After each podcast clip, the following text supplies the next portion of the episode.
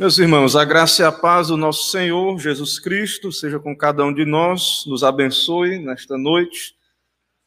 Vamos abrir a santa palavra do Senhor na carta de Paulo aos Filipenses, no capítulo 3. Carta de Paulo aos Filipenses, no capítulo de número 3. Filipenses 3, de 1 a 11. Carta de Paulo aos Filipenses, no capítulo de número 3 do versículo de 1 a 11. Estarei lendo textos, irmãos, acompanham. A palavra do nosso Deus diz assim: Quanto ao mais, irmãos meus, alegrai-vos no Senhor. A mim não me desgosta e é segurança para vós outros que eu escreva as mesmas coisas. Acautelai-vos dos cães Acautelai-vos dos maus obreiros, acautelai-vos da falsa circuncisão, porque nós é que somos a circuncisão, nós que adoramos a Deus no Espírito e nos gloriamos em Cristo Jesus e não confiamos na carne. Bem que eu poderia confiar também na carne, se qualquer outro pensa que pode confiar na carne, eu ainda mais. Circuncidado ao oitavo dia, da linhagem de Israel, da tribo de Benjamim, hebreu de hebreus, quanto à lei fariseu, quanto ao zelo, perseguidor da igreja, quanto à justiça que há na lei, irrepreensível, mas o que para mim era lucro, isto considerei perda por causa de Cristo.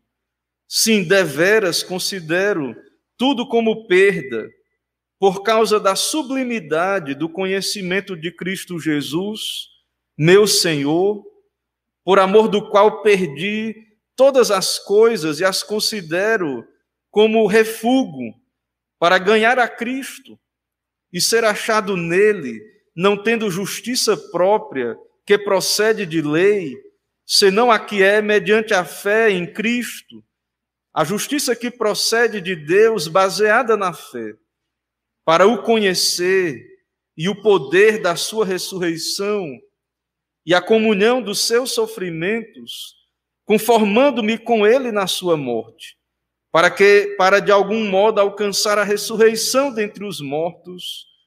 Amém. Vamos orar, irmãos, mais uma vez. Oremos ao Senhor. Senhor, eis-nos aqui diante da tua majestade, da tua santidade, o teu povo reunido na tua presença para nos alimentarmos espiritualmente, ouvirmos a tua palavra sendo exposta, aplicada aos nossos corações Dependemos da tua graça, do teu espírito, da iluminação, da ação do espírito sobre nós, ó Deus, nesse momento. Sabemos da importância, ó Deus, deste momento diante do Senhor para o nosso bem espiritual, para o avanço do teu reino nesta terra. Por isso clamamos a ti, ó Pai, tem misericórdia, aplica as tuas verdades, vem com poder sobre nós, quebranta o nosso coração. Ó Deus, faz a tua obra, ó Pai, por meio da tua palavra, do teu espírito, a tua obra em nós. Salva os teus, regenera os que ainda não foram quebrantados pelo teu espírito para ir a Cristo, para a salvação. E também, ó Pai, a tua igreja, aqueles que já foram redimidos santifica-os na tua verdade, na tua palavra. Ó Deus, vem sobre nós com o teu espírito, com a tua graça e cumpre os teus santos propósitos, ó Deus, na tua igreja e que possamos nos alegrar em experimentar das tuas graças nas nossas vidas. É o que pedimos, oramos, te agradecemos em nome de Cristo Jesus, nosso Senhor e Salvador. Amém. Irmãos, nós temos já caminhado um pouco nessa carta de Paulo aos Filipenses, nós temos visto o modo como o Senhor, por meio do seu servo, apóstolo Paulo, escreve a esta amada igreja.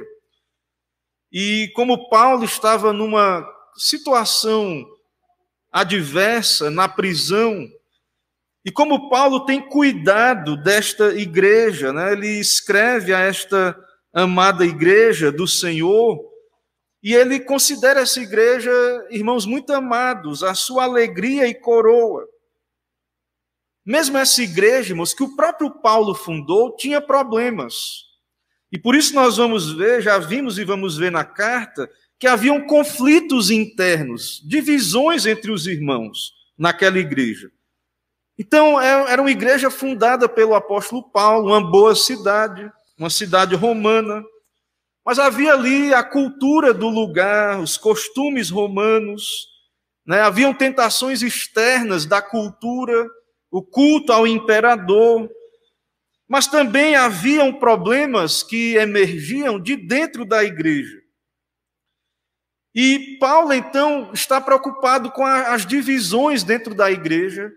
Nós já passamos por esse momento aqui nas exposições em ver como Paulo ele está escrevendo aqueles irmãos para que haja unidade, para que eles pudessem ser como luzeiros em meio a uma geração pervertida. No verso 14 do capítulo 2, ele diz: Fazei tudo sem murmurações nem contendas para que vos torneis irrepreensíveis, sinceros, filhos de Deus no meio de uma geração pervertida e corrupta, na qual resplandeceis como luzeiros. Então, mesmo uma igreja da, da era apostólica, mesmo uma igreja que o próprio Paulo foi aquele instrumento de Deus para é, fundar aquela igreja, as suas bases, haviam ali dificuldades e os irmãos precisavam ser exortados a viver de modo digno do evangelho, a não serem intimidados pelos adversários, para enfrentarem os sofrimentos em prol do reino de Deus. Mas, irmãos, os problemas não eram só externos. Haviam também problemas internos. E quando vimos ali na, no livro de Atos, à medida que Paulo ia pregando o evangelho, Paulo era um fariseu, um perseguidor, ele se converteu pela graça de Deus, se tornou apóstolo, mas os judeus o perseguiam e de cidade em cidade eles iam o perseguindo por onde ele passava. Mas ainda podemos considerar os judeus uma perseguição externa. Mas havia uma categoria de, de pessoas ali, chamada, não judeus, mas chamadas, podemos chamar essa categoria de judaizantes. Eis o problema, irmãos. Os judaizantes. E nessa sessão que vamos ver, nesta noite, Paulo vai falar e fica claro que ele está falando dessa categoria, desses, desses judaizantes. Porque ele diz aí: acautelai-vos dos cães, acautelai-vos dos maus obreiros, acautelai-vos da falsa circuncisão. Essa falsa circuncisão. E Paulo vai dizer que nós é que somos a circuncisão, verso 3, nós que adoramos a Deus no Espírito e nos gloriamos em Cristo Jesus e não confiamos na carne. Porque havia uma categoria de pessoas, os judaizantes, alguns eram judeus, outros não, outros eram pessoas é, que se converteram ao cristianismo mas após serem convertidas ao cristianismo, foram captadas pelos judaizantes. Se você ler a carta de Paulo aos Gálatas, você vai perceber isso.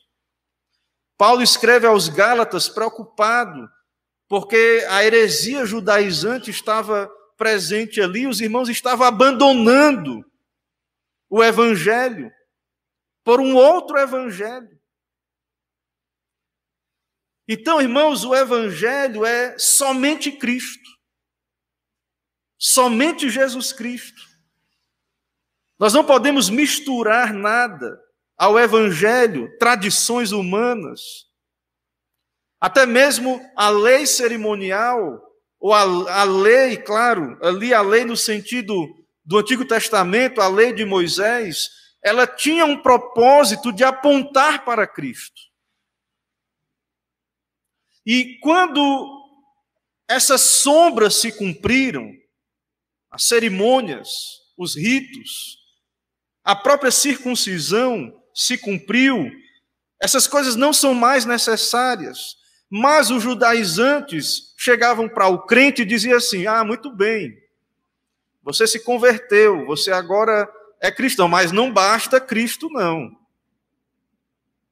Se você quer ir para o céu, se você quer realmente ser salvo, claro, você precisa de Jesus Cristo, mas você tem que se circuncidar. Você tem que guardar toda a lei, os ritos, as cerimônias. Você tem que guardar a lei de Moisés. E isso, irmãos, é um acréscimo ao Evangelho de Cristo Jesus. Não é isto que vemos no Evangelho. Somos salvos pela graça. A obediência é um fruto. Há santificação que ela vai acontecer. Nós vamos fazer boas obras, obedecer a Deus por gratidão, fruto, um culto racional, uma vida dedicada ao Senhor, porque morremos com Cristo, fomos ressuscitados com Ele. Mas o fundamento da nossa salvação é Cristo e somente Cristo. E nada pode ser acrescentado. E qualquer acréscimo desonra Cristo e muda o evangelho em outro evangelho. Então, esses judaizantes, eles se vangloriavam na lei. Nós somos circuncidados. Nós obedecemos à lei. E Paulo chama essas pessoas que confiam na carne, que confiam na obediência à lei, que confiam em obras, que confiam em qualquer acréscimo ao evangelho de cães. E cães aí, irmãos, não é o seu animalzinho ali, o seu, seu totozinho, né, o seu animalzinho de estimação, você dá banho ali sempre, e cuida direitinho ali do seu animal. Não, aí é um animal impuro. É um animal que vive selvagem nas ruas, comendo imundícia. Ferozes. Esses cães aí, acautelai-vos dos cães, acautelai-vos dos maus obreiros, da falsa circuncisão. Meus irmãos, Claro que Deus deu a circuncisão para os pais, né, os patriarcas, Abraão, mas ela cumpriu seu propósito. Hoje nós entendemos que ela foi substituída pelo batismo, que é o símbolo da aliança. E ela apontava para a verdadeira circuncisão, que não era física apenas, mas a circuncisão do coração, a limpeza da impureza do coração. Então, um verdadeiro judeu lá no Antigo Testamento não era só judeu porque ele tinha uma pele cortada, o prepúcio cortado. O verdadeiro judeu nunca foi apenas externamente, mas eles tinham esse rito que Deus tinha dado ali para eles. Mas agora, à luz do Novo Testamento, a circuncisão significa tão somente uma mutilação. Não tem valor algum diante de Deus. Querer acrescentar a circuncisão, esses ritos, a salvação, de fato, é confiar na carne. E Paulo diz claramente aí: nós é que somos a circuncisão, nós que adoramos a Deus no Espírito e nos gloriamos em Cristo Jesus. Então, irmãos, o problema dos judaizantes, esse problema é muito sério. E ele assola a igreja, e o problema do, judaizantes está em todo aquele que está em sua justiça própria, que não confia somente na graça de Cristo, mas a sua esperança não está apenas em Cristo, mas na carne. Então, havia esse grave problema ali. A igreja hoje, irmãos, é o Israel de Deus, é a geração eleita, o sacerdócio real, a nação santa. Tudo isso já se cumpriu e se aplica à igreja. Não há mais essa ideia. É, muito no meio evangélico, irmãos, tem muitos crentes, muitos irmãos que ainda hoje acham que os judeus são o povo favorito de Deus tem essa visão. É claro que Deus tem um plano para com os judeus, os eleitos. E há, tudo, tudo indica, a própria palavra de Deus nos mostra isso, que há eleitos. E no momento de uma plenitude dos gentios, Paulo fala isso na carta aos Romanos, vai haver um momento em que eles vão se voltar para Cristo. Mas essas barreiras étnicas foram rompidas no Evangelho. Mesmo o judeu é salvo pela graça. E Paulo vai discorrer muito sobre isso na sua carta aos Gálatas. Então, a exortação é muito séria, é muito urgente. Quando Paulo ele repete, irmãos, aí três vezes: acautelai-vos dos cães, acautelai-vos dos maus obreiros, acautelai-vos da falsa circuncisão. Isso é algo muito sério, é uma repetição, é uma ênfase. Acautelai-vos, acautelai-vos e acautelai-vos. Na igreja de Cristo não pode haver orgulho espiritual, arrogância, confiança na carne, em obras. Porque eu sou isso, eu fiz isso, eu nasci de uma linhagem de uma descendência tal, como os judeus faziam. Meus irmãos, isso não pode haver na igreja de Cristo. Isso é muito sutil, o coração tende a se apegar a essas coisas. Mas nós devemos entender que tudo isso é um caminho que nos afasta de Cristo. Todo orgulho, toda confiança na carne, todo acréscimo a Cristo, a verdade de que a justificação é tão, somente pela fé em Cristo. Então haviam problemas ali na igreja, e mas mesmo assim nós vemos no começo do capítulo 3 que Paulo diz: quanto ao mais, irmãos meus, alegrai-vos no Senhor. Esses problemas, irmãos, eles vão existir na igreja de Cristo, existiram, vão existir, mas nós podemos nos alegrar no Senhor. A nossa alegria é no Senhor. Paulo diz: A mim não me desgoste e é segurança para vós outros que eu vos escreva as mesmas coisas. Então, Paulo começa aí esse capítulo, diante de tudo que já vimos antes, de irmãos que estavam pregando por inveja, de divisões, de tudo que já tratamos, mas Paulo, ele fala àqueles irmãos: alegrai-vos no Senhor. Mas logo em seguida há uma exortação: acautelai-vos, acautelai-vos e acautelai-vos. Nos lembrando que nós é que somos a verdadeira circuncisão que adoramos a Deus no Espírito e nos gloriamos em Cristo Jesus. Então, o apóstolo Paulo, ele é um apóstolo de Cristo, ele prega unicamente a salvação pela graça de Cristo. Ele defende essa verdade, ele luta por essa verdade.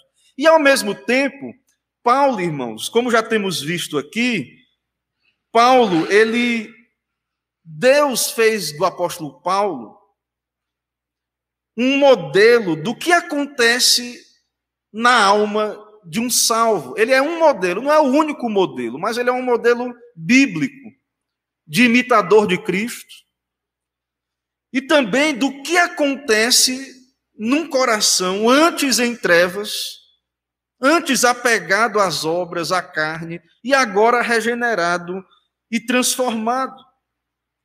E o próprio Paulo, ele cita isso. Em 1 Timóteo 1,16, ele mostra e fala claramente disso, de que Deus o escolheu para ser uma espécie de modelo. 1 Timóteo 1,16, Paulo diz: Mas por esta mesma razão me foi concedida misericórdia, para que em mim o principal evidenciasse Jesus Cristo a sua completa longanimidade e servisse eu de modelo a quantos hão de crer nele para a salvação eterna. Deus pegou o pior pecador, o principal, como, claro, na sua humildade, mas com a sua mente iluminada ali, ele reconhece. E todo crente reconhece, todo crente diante de Deus tem a sua mente iluminada para reconhecer o seu mal, o seu pecado. E Paulo então diz que Deus foi paciente para com ele, concedeu misericórdia. Nós sabemos a sua história, como ele era um fariseu zeloso, ele vai descrever isto aqui, e Deus foi misericordioso para que ele servisse de modelo. A quantos hão de crer nele para a salvação? Então a salvação é de Cristo. Cristo executou a salvação na cruz do Calvário, a consumou, mas como é que essa salvação é aplicada? Quais os efeitos dela na alma salva? Qual é o tipo de fé que Deus exige de nós? Quais as suas demandas? Qual o seu fruto, a sua intensidade?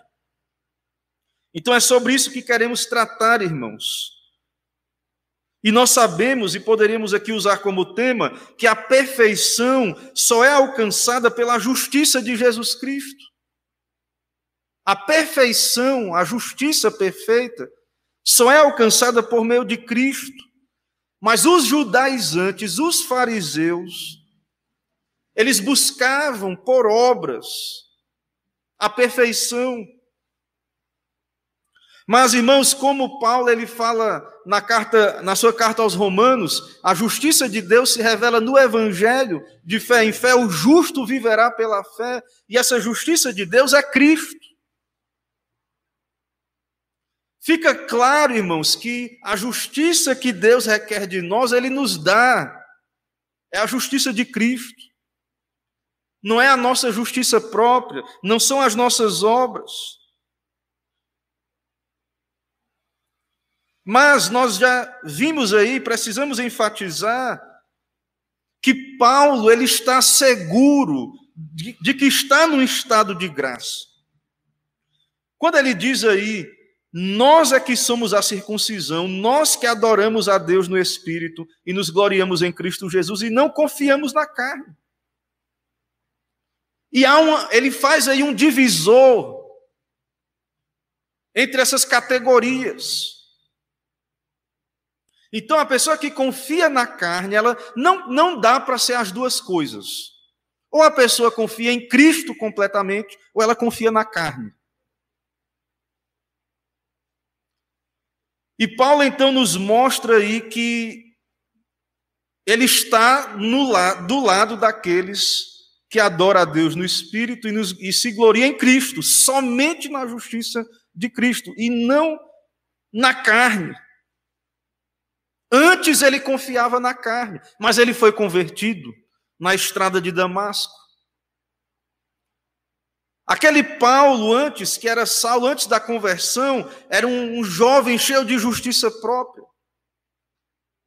E essa justiça própria, irmãos, ela, ela pode se manifestar de tantas maneiras, sutis, no coração humano.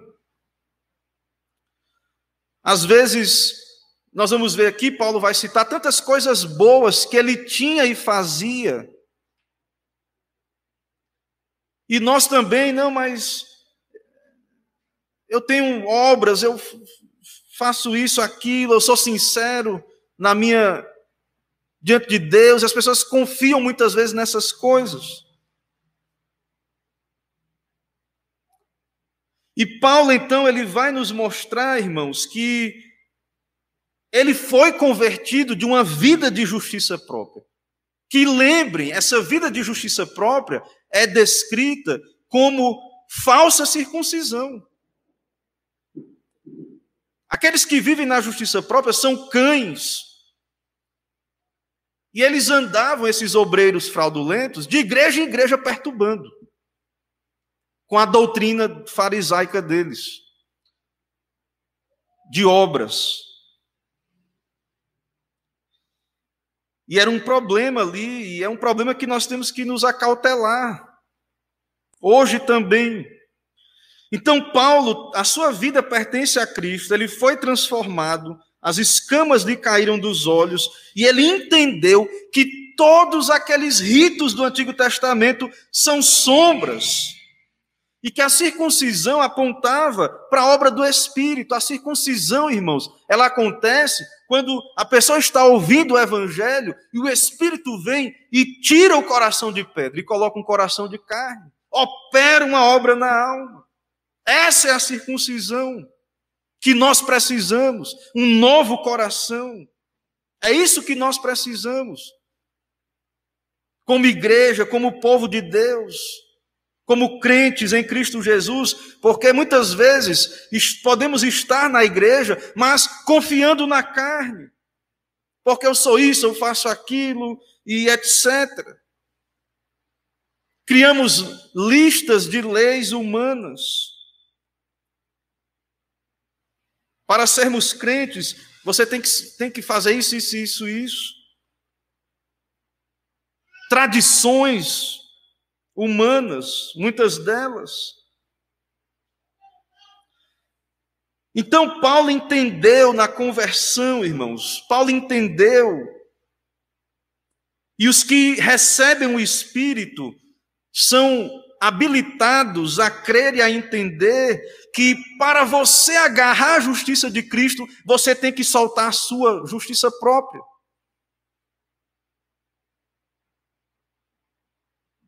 O Espírito opera de tal maneira na alma, quebrantando, humilhando, fazendo entender que precisamos abandonar a justiça própria. Então, Paulo é, é um modelo, um exemplo bíblico dos efeitos da graça na vida de um cristão.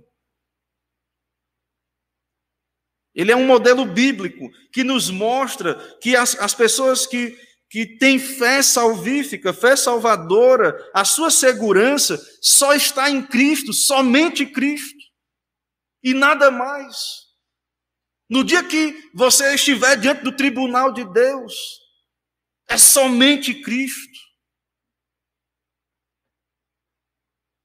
Muitas coisas boas nós fazemos, podemos, e de Deus há galardões de podermos contribuir com o reino, pregar o evangelho, coisas que a Bíblia nos mostra que Deus tem um plano no sentido de nos, Deus não vai ser injusto, mas Ele vai, por graça, retribuir essas boas obras. Mas nós entendemos, irmãos, que o que vai nos fazer permanecer em pé naquele dia é a justiça de Cristo. Não é nada que fizemos, que podemos fazer, porque na verdade não podemos fazer nada. Nenhuma justiça humana alcança o padrão de Deus, das exigências de Deus.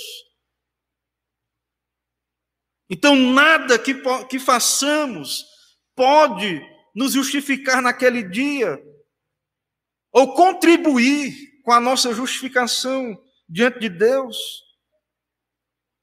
Claro que essa justificação acontece já aqui, quando cremos, mas diante do tribunal de Deus, quando o Senhor Jesus voltar, e onde, onde haverá a sentença final, o que vai nos manter de pé é Cristo somente. E muitas pessoas partem e não fazem esse autoexame, confiando na carne, irmãos. Nós temos que pregar isso. Nós temos que abrir os nossos ouvidos e atentar para isso e, e examinar o nosso coração. Então nós devemos adorar a Deus em espírito um culto espiritual. Não aqueles que confiavam nas externalidades. Os judaizantes queriam trazer todo aquela, aquele aparato do Antigo Testamento. E eles se gloriavam nisso, somos judeus. aqui temos aqui os nossos ritos. Os servos de Deus os servem de coração, não por medo ou legalismos, mas têm prazer em agradar a Deus através da sua obediência.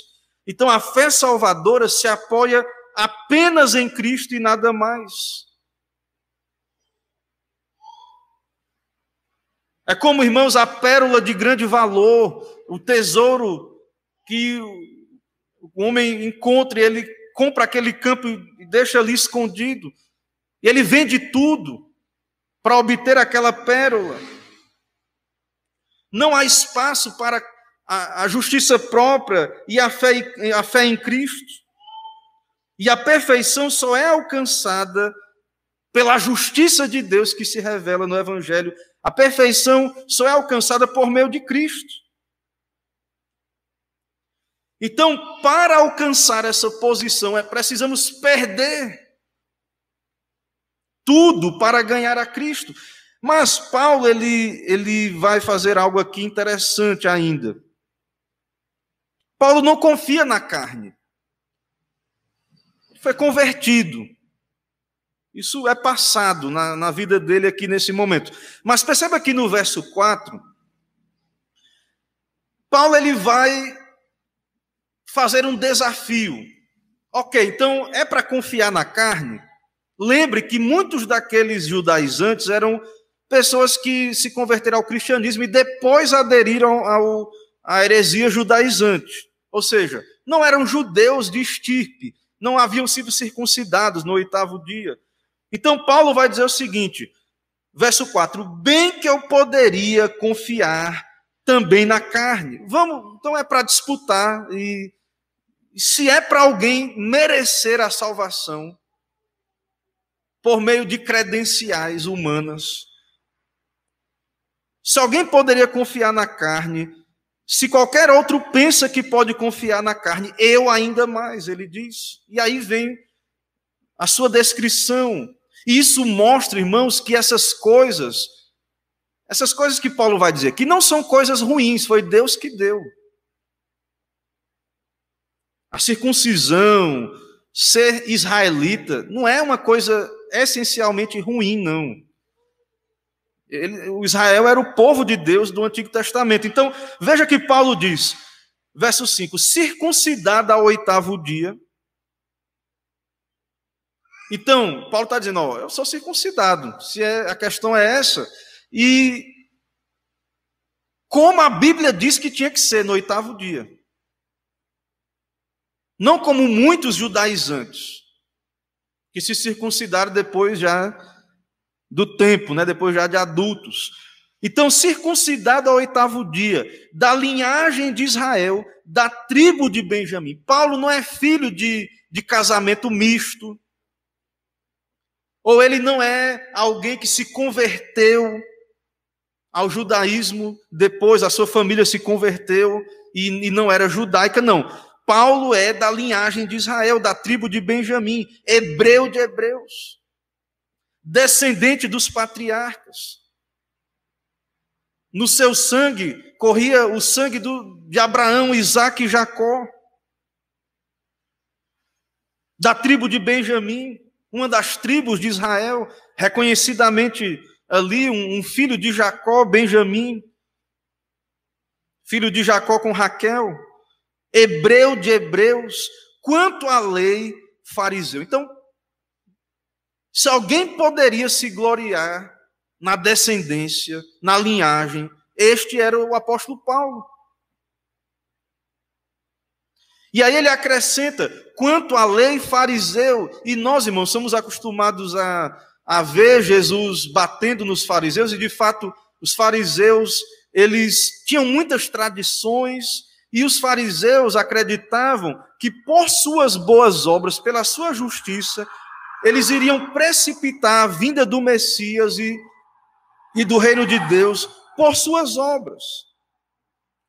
Mas os fariseus eram um movimento de reforma ali dentro de Israel, no sentido de que o povo estava distante, eles tinham é, doutrinas que exemplo, os saduceus não criam na ressurreição, não criam em, em, anjos, em outras doutrinas, e os fariseus eram, eram um, um grupo ali zeloso da lei em Israel. Um, gru um grupo extremamente zeloso, desejando trazer o povo de volta a Deus, porém eles tropeçaram, achando que seria como que por obras, e não entenderam a mensagem da graça que estava ali desde o Antigo Testamento. Mas Paulo era um fariseu, um grupo extremamente zeloso da lei. Quanto ao zelo, perseguidor da igreja. Tão zeloso ao ponto de ser um perseguidor da igreja, que ameaçava o judaísmo segundo a sua visão anterior. Quanto à justiça que há na lei, irrepreensível. Então, se alguém podia confiar em descendência, em, em ser alguém zeloso das tradições, dos ritos, de fazer tudo corretamente, segundo a lei, se havia alguém que poderia se vangloriar, era o apóstolo Paulo. E mesmo o apóstolo Paulo, ele vai nos dizer no verso 7: Mas o que para mim era lucro, isto considerei perda por causa de Cristo. Na sua conversão, irmãos, aquele fariseu, quando as escamas ali caíram dos seus olhos, na sua conversão, na verdade, ele se converteu, né, e depois ficou cego ali por um tempo. Depois as escamas caíram, ele voltou a ver, mas na sua conversão, Paulo os seus olhos foram abertos. Ele ficou cego, mas os seus olhos foram abertos. Ele ficou cego fisicamente. Mas ele pôde perceber, irmãos, o seu erro. Em perseguir a Cristo, em perseguir a igreja. Ele pôde entender que Jesus Cristo é o Messias, ele é a justiça de Deus. Então, o que para mim era lucro, considerei perda por causa de Cristo. Sim, deveras considero tudo como perda por causa da sublimidade do conhecimento de Cristo. Jesus, meu Senhor, por amor do qual perdi todas as coisas e as considero como refúgio para ganhar a Cristo. Irmãos, Paulo, na sua conversão, ele veja, depois pare para pensar o que ele perdeu. Hoje temos ele, claro, como um apóstolo de Cristo, um escritor que o Senhor honrou com grande parte dos escritos do Novo Testamento, mas Paulo tinha uma carreira promissora no judaísmo, e volta a dizer, nem todo fariseu era mau. Lembre de Gamaliel, não era, eles tropeçaram, tinham erros, né? Mas a gente tem uma visão dos fariseus, né, muito vê ali, claro, Jesus os, os repreendeu grandemente. Mas Paulo tinha muito futuro no caminho da carne, do se gloriar na carne. Tinha uma biografia extraordinária. Mas tudo ele considerou perda por causa de Cristo, por causa da sublimidade do conhecimento de Jesus, por amor do qual perdi. Perdi todas as coisas e considero como refúgio, esterco, para ganhar a Cristo. Então, a fé salvadora, irmãos, a fé salvadora, ela vai se agarrar a Cristo, mas ela precisa abandonar a justiça própria. Então, Paulo abandonou vantagens que não eram desprezíveis. Então, veja, perceba que ser circuncidado, ser judeu, eram, são coisas boas. Deus que deu isso àquele povo. São privilégios. E Paulo vai falar isso na carta aos Romanos. Que os judeus têm as alianças, os pactos, as promessas, são coisas boas. Então, irmãos, nem tudo que está no caminho entre o pecador e Cristo são coisas aparentemente, são coisas ruins. A gente, a gente, só pensa na conversão, assim, daquela pessoa que está na prostituição, na, na droga, em pecados. A gente pensa, essas pessoas, esses são os pecadores que precisam se converter. É claro que também são, né? necessitam também ser libertos. Mas, irmãos, percebam que a salvação é algo interno e que, mesmo alguém que tem uma vida boa, que é correto, pode estar se apegando à sua justiça própria. Paga os seus impostos, não, não, né, não faz nada de errado, não faz mal a ninguém, etc. Mas está confiando na carne. Quantos não estão confiando na carne? E nós muitas vezes pregamos essa confiança. Não pregamos a, a, justificação pela fé e queremos que as pessoas se tornem boas vindo à igreja para que então sejam salvos. E o que elas precisam, na verdade, é abandonar a sua justiça própria.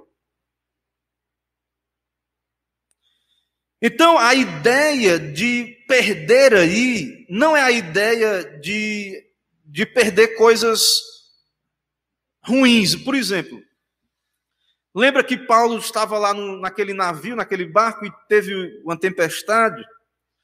O barco estava carregando trigo, coisas boas. Que iam dar lucro, que são coisas boas, né, alimentos. Só que o que aconteceu? Ou eles jogavam fora ou morriam. E aquilo que era bom se tornou um peso, iria afundar o navio. Então, há muitas coisas boas. Ser uma pessoa honesta é bom, uma pessoa sincera. Você ter a sua vida organizada.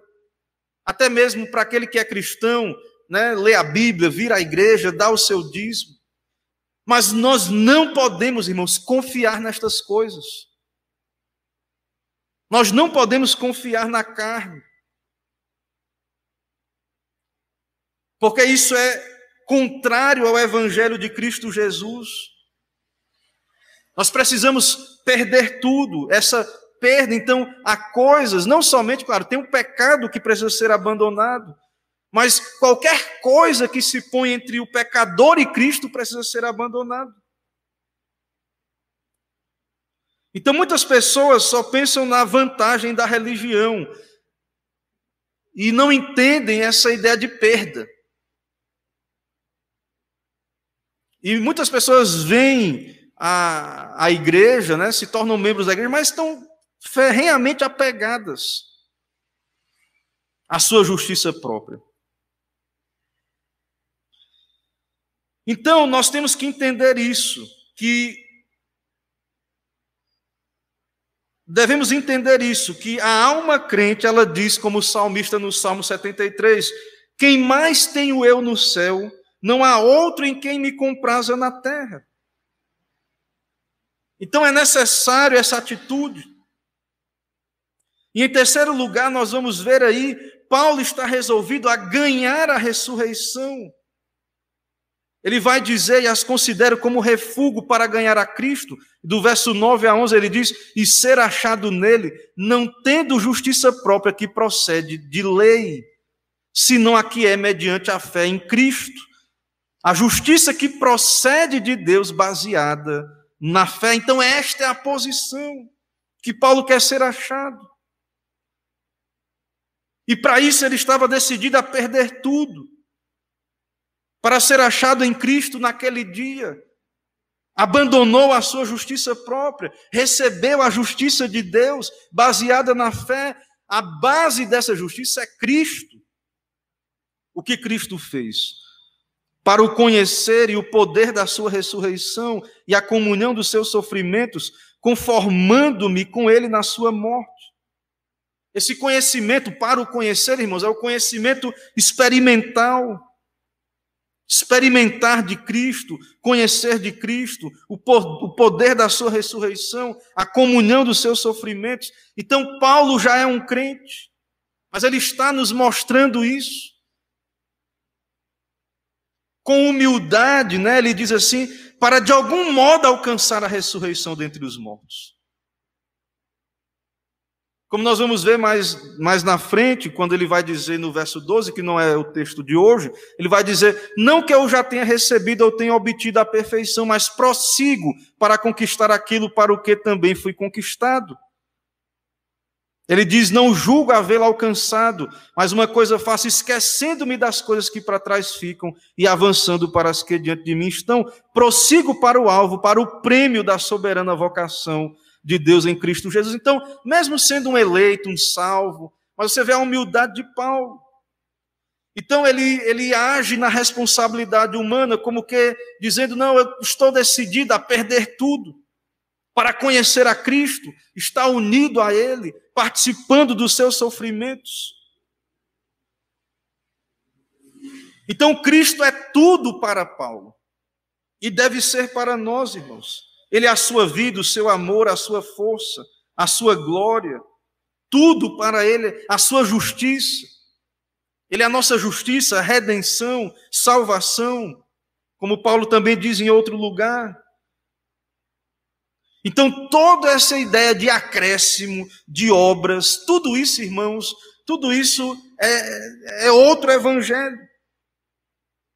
E a igreja, a reforma protestante, a igreja de Cristo, a verdadeira igreja de Cristo, ela, a igreja do Senhor entendeu na história que essa doutrina, a justificação pela fé, é um artigo pela qual a igreja está em pé ou cai, como Lutero dizia. Então não, não devemos deixar de pregar. Ah, pastor, mas as pessoas vão entender então se não tem necessidade de obras. Então as pessoas vão entender que vão viver de modo carnal, de qualquer jeito. Não, irmãos. Nós não devemos deixar de pregar a verdade de Deus se as pessoas vão distorcer.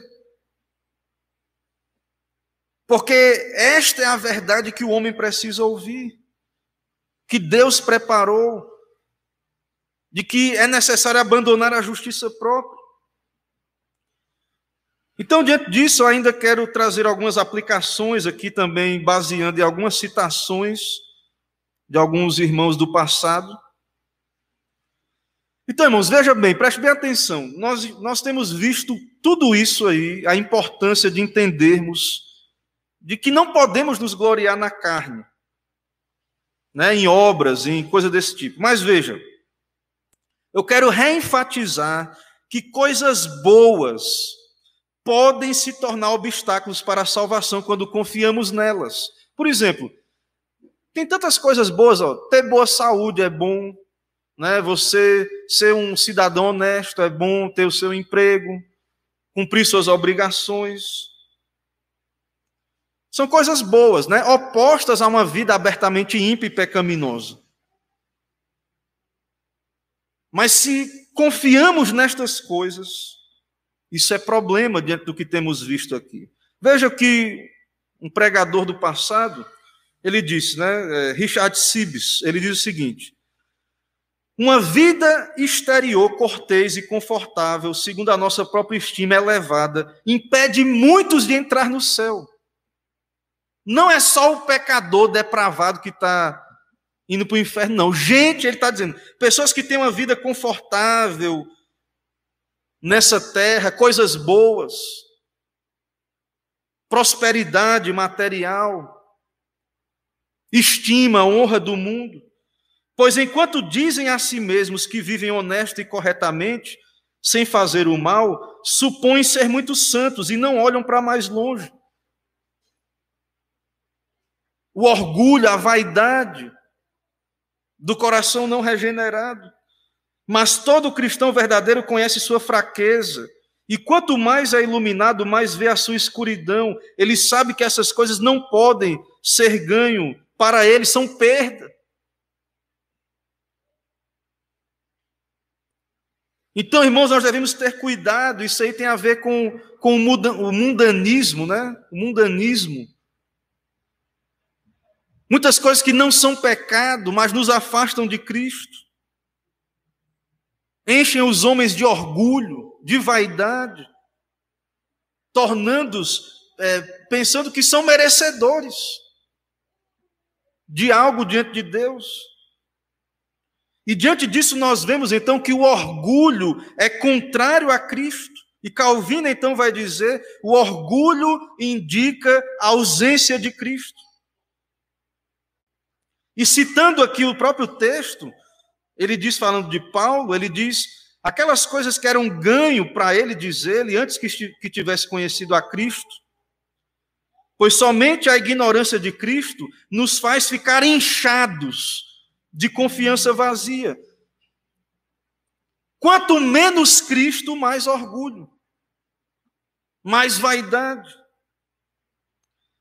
Portanto, onde quer que percebamos uma falsa avaliação da excelência de uma pessoa, onde quer que percebamos arrogância, onde quer que percebamos orgulho, ali podemos ter certeza de que Cristo não é conhecido. Quanto mais de Cristo pregarmos, da justiça de Deus, mais os homens serão humilhados, mais o Espírito irá humilhar os pecadores, mais perceberemos, irmãos, que estamos, se não for a graça de Deus, estamos perdidos. Nossa justiça não nos livra do inferno eterno, da condenação terrível, a qual nossos pecados merecem. Por outro lado, assim que Cristo brilha, todas aquelas coisas que anteriormente fascinavam os nossos olhos com um falso esplendor se desvanecem ou pelo menos tornam-se sem valor. Então Paulo não teve um ataque epilético, não ficou louco. Ele se converteu e, e ao se converter ele percebeu que tudo aquilo que ele se orgulhava era sem valor. Esterco, refúgio, empecilho para que ele fosse a Cristo. Estava impedindo, embarreirando o seu caminho. Ele percebeu, irmãos, a loucura que estava fazendo. Então a conversão abre os olhos do pecador para entender essas coisas. John Owen, ele diz o seguinte: confie humildemente em Cristo e não nos seus esforços.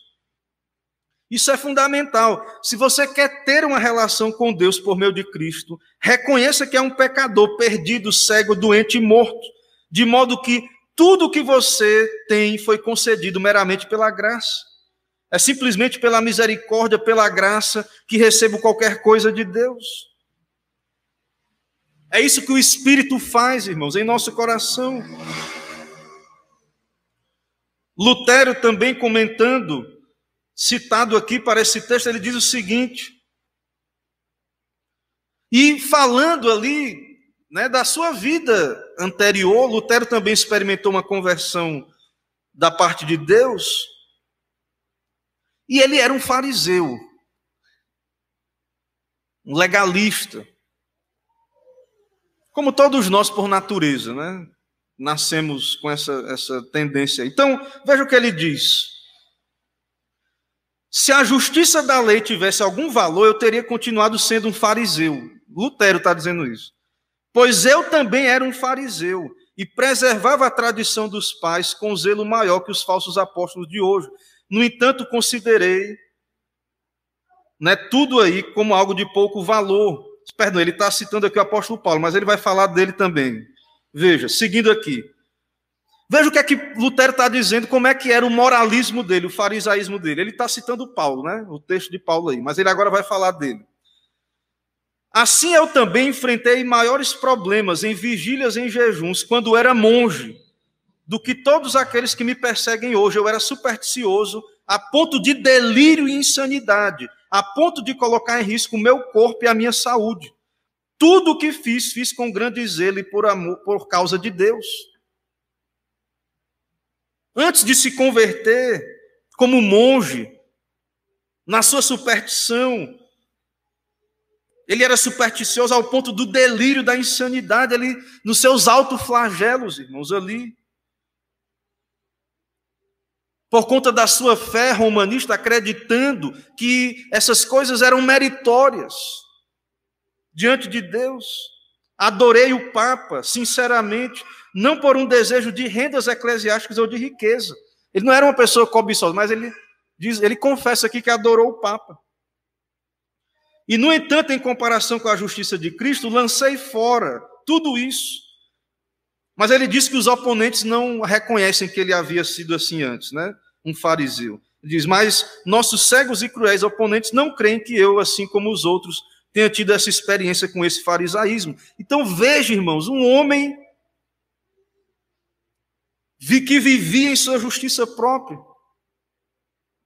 Superstições, tradições, se apegando a estas coisas. Não, não havia entendido ainda o evangelho da graça. E ele diz mais ainda: não sei como poderia alterar o que ensinei consistentemente sobre isso até agora. A saber, que pela fé recebemos um coração diferente, novo e puro. E que por causa de Cristo, nosso mediador, Deus nos deseja considerar e nos considerará completamente justos e santos. Embora o pecado e a carne ainda não esteja completamente anulado e morto, Deus não levará em conta. Então, esse ensino é o ensino bíblico. E Lutero, né, ele tinha que voltar e desensinar o que ele tinha ensinado. E será, irmãos, que nós, como igreja, né, será que talvez nós não tenhamos que fazer essa mesma meia-culpa, né, reconhecer Então Deus nos considera justos e santos por causa de Cristo, mesmo que nós continuamos ainda pecadores nessa vida. E que só seremos perfeitos na volta de Cristo. Mas todo crente genuíno, ele é perdoado, justificado. Então acautelai-vos dos cães, acautelai-vos dos maus obreiros, acautelai-vos da falsa circuncisão do outro evangelho, dos acréscimos, da justiça própria. Então é necessário, irmãos, abandonarmos. E isso, digo a cada um dos irmãos, que nós devemos fazer um autoexame. Faça um autoexame. Peça a Deus que lhe ilumine se houver alguma confiança na carne. Que isso possa ser aniquilado pela graça de Deus. Que o Espírito que o Senhor nos liberte, nos salve. Que o nosso único fundamento seja Cristo. E que essa igreja, nós como igreja, essa igreja, o fundamento de tudo que fazemos, vivemos, seja o que Cristo fez, a glória de Deus, a salvação já concedida pela graça, na nossa santificação, possamos entender que é o Senhor que opera, há uma responsabilidade, é claro, mas que a base, a nossa salvação já foi conquistada. Que Deus, irmãos, nos aceita, não é por, por uma contribuição, porque nós temos que vir aqui fazer. Então, é, no meio evangélico, às vezes as pessoas têm listas também. Ah, você é crente, então. Claro que devemos ter boas obras, mas não devemos confiar nestas coisas. Então, que o Senhor nos ajude, que o Senhor tire todo fardo de superstição, de acréscimos, e que possamos, como igreja de Cristo, poder ter o nosso coração em paz, alegres diante de Deus, porque essa boa nova é maravilhosa. Somos aceitos somente pela justiça de Cristo. Que Deus tenha misericórdia de nós, que Deus salve os que estão ainda enredados na justiça própria, e que Deus nos dê clareza como igreja para andarmos humildes, sabendo que somos pecadores ainda e que nada temos diante de Deus senão Cristo e que isso é suficiente para nós. Amém. Irmãos, vamos orar mais uma vez. Senhor, eis-nos aqui diante da tua presença, ouvimos a tua palavra sabemos que somente o Senhor pode iluminar, aplicar, quebrantar, salvar, ó Deus, os perdidos, santificar a tua igreja. Sabemos que não somos dignos dessa operação, nada temos aqui de nós mesmos para reivindicar, mas estamos aqui em Teu nome, ó Pai, como igreja, pedimos, por amor do Teu próprio nome, opera a Tua graça, cumpre os Teus propósitos, confirma, ó Deus, o propósito pelo qual o Senhor enviou a Tua palavra e tira, ó Deus, purifica a Tua igreja de todo todo ensino judaizante, farisaico. Ó Deus, dá clareza, nos dá discernimento e nos dá a ser uma igreja liberta, ó Deus, dessas tradições. Possamos, com liberdade cristã, servir de coração ao Senhor. Segundo a tua palavra, com um culto espiritual, um culto bíblico, com o serviço diário, ó Deus, espiritual, livremente, de coração, não por tradições humanas, superstições. Ó Deus, purifica a tua igreja, ó Pai, nesses dias. É o que pedimos, oramos em nome de Jesus Cristo. Amém. Meus irmãos, vamos cantar mais um hino. Depois desse hino, iremos fazer a oração final, em seguida a bênção apostólica e o tríplice amém.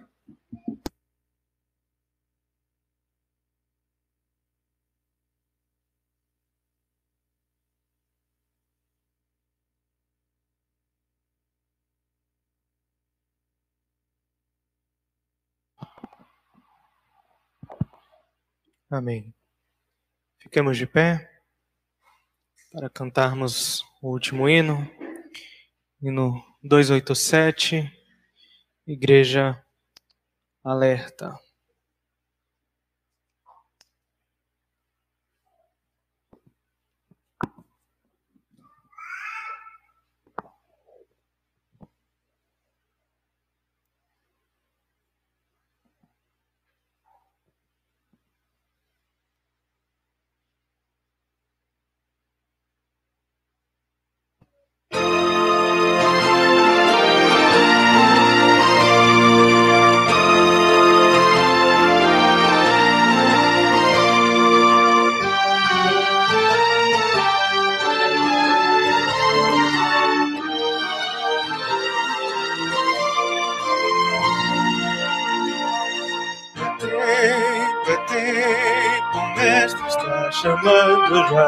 Marchar, marchar, confiando em seu amor.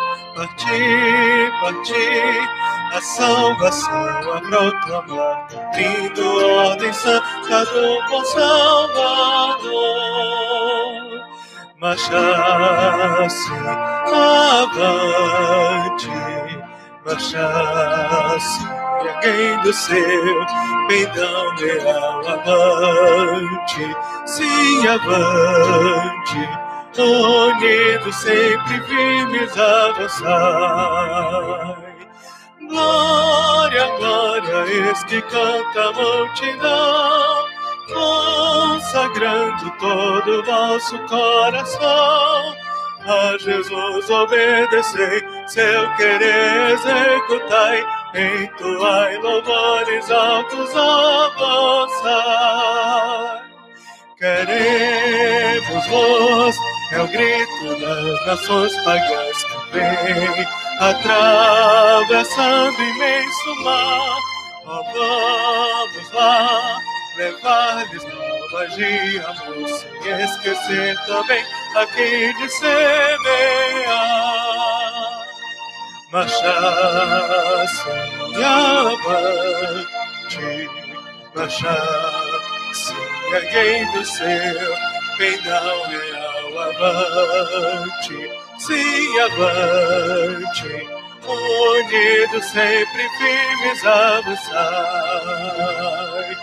Glória, glória, que canta a multidão consagrando todo o vosso coração.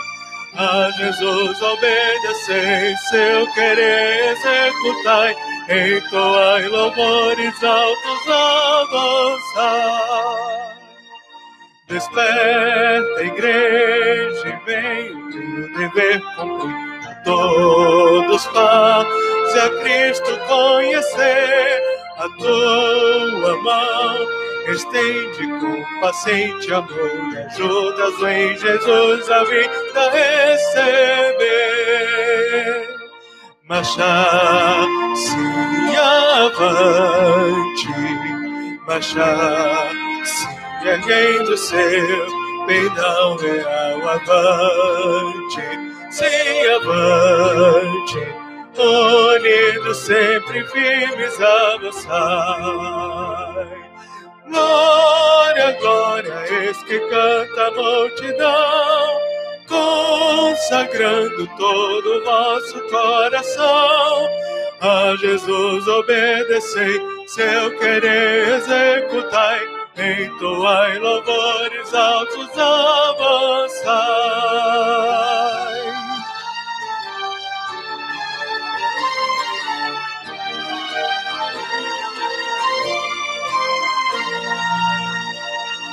Igreja leva o dia prometido do qual Jesus, o Salvador, virá por toda parte, o vitorioso leve por eterna glória honra e louvor terá. Marchasse avante, marchasse erguendo seu pendão real avante, se avante, unidos sempre firmes avançai. Glória, glória, este canta a multidão, consagrando todo o vosso coração. A Jesus obedecei, seu querer executai, entoai louvores altos avançai.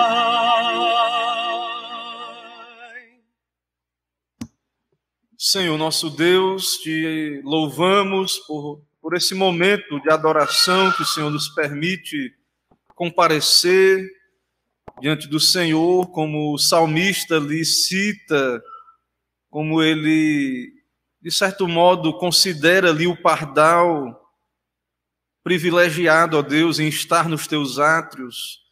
O pardal encontrou casa, a andorinha, e nós também, ó Pai, podemos ter o privilégio de sermos o teu povo, de sermos encontrados aqui na tua casa, em adoração, na tua presença, podermos ser igreja do Senhor aqui neste lugar, congregação do Senhor, poder, ó Deus, ouvir de Cristo, do teu evangelho sendo anunciado, e pedimos ao Senhor a obra do teu Espírito, a bênção do Senhor, recebe a adoração por meio de Cristo, recebe nossas vidas, derrama graça, ó Deus, que o Senhor esteja aplicando a cada coração a tua verdade, nos conduzindo no teu santo caminho, nos tirando toda treva, todo engano, tudo aquilo que nos afasta de Cristo, que parece coisas boas muitas vezes, mas que podem estar nos conduzindo para longe de Cristo.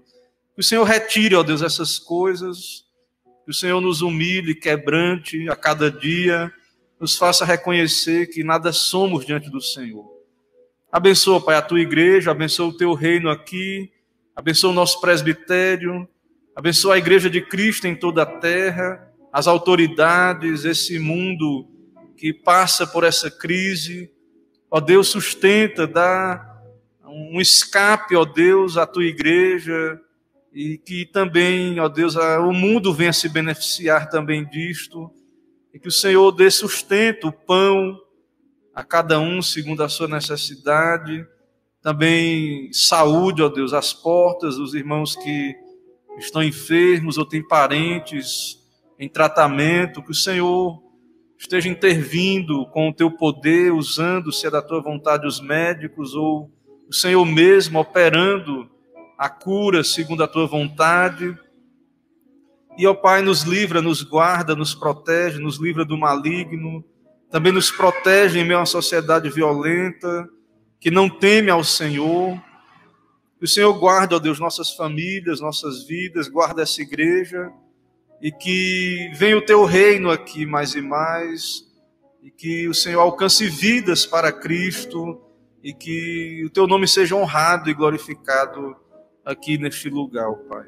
Nos dá uma semana de paz, nos leva com a tua graça, nos ajuda a te servir todos os dias, a te buscar, a desenvolver a nossa salvação. Que o Senhor opere em nós o querer, como realizar, o efetuar, para a glória do Senhor. O que pedimos, oramos em nome de Jesus Cristo. Amém. Receba a bênção, irmãos.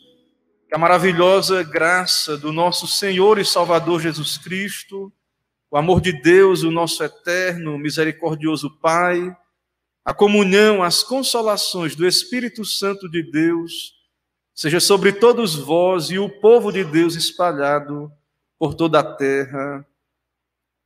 Amém.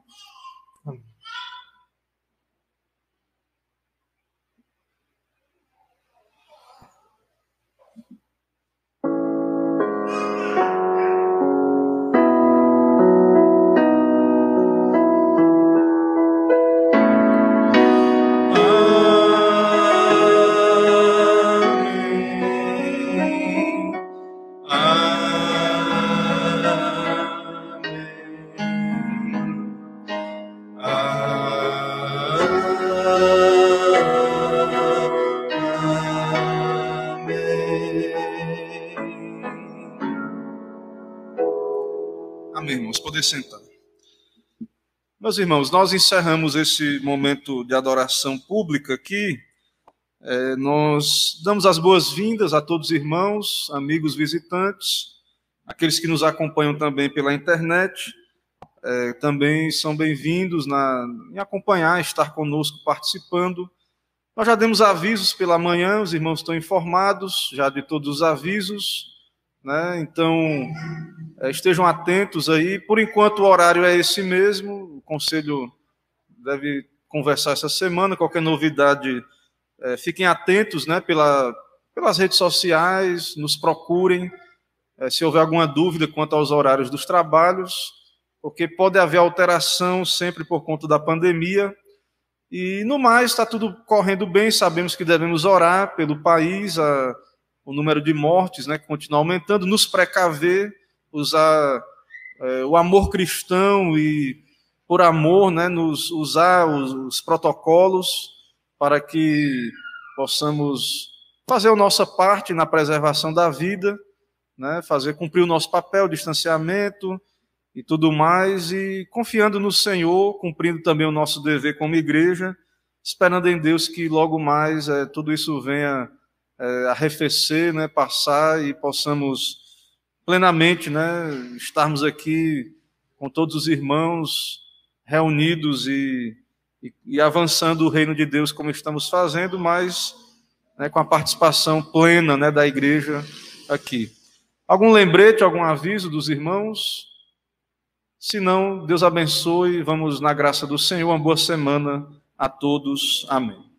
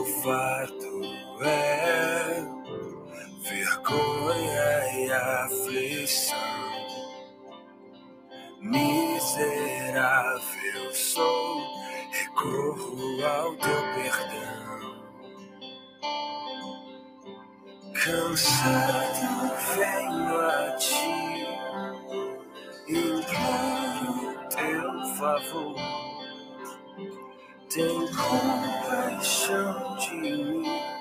Sou pobre e pecador. Rica salvação, infinito amor. Atenda suplicar desta oração.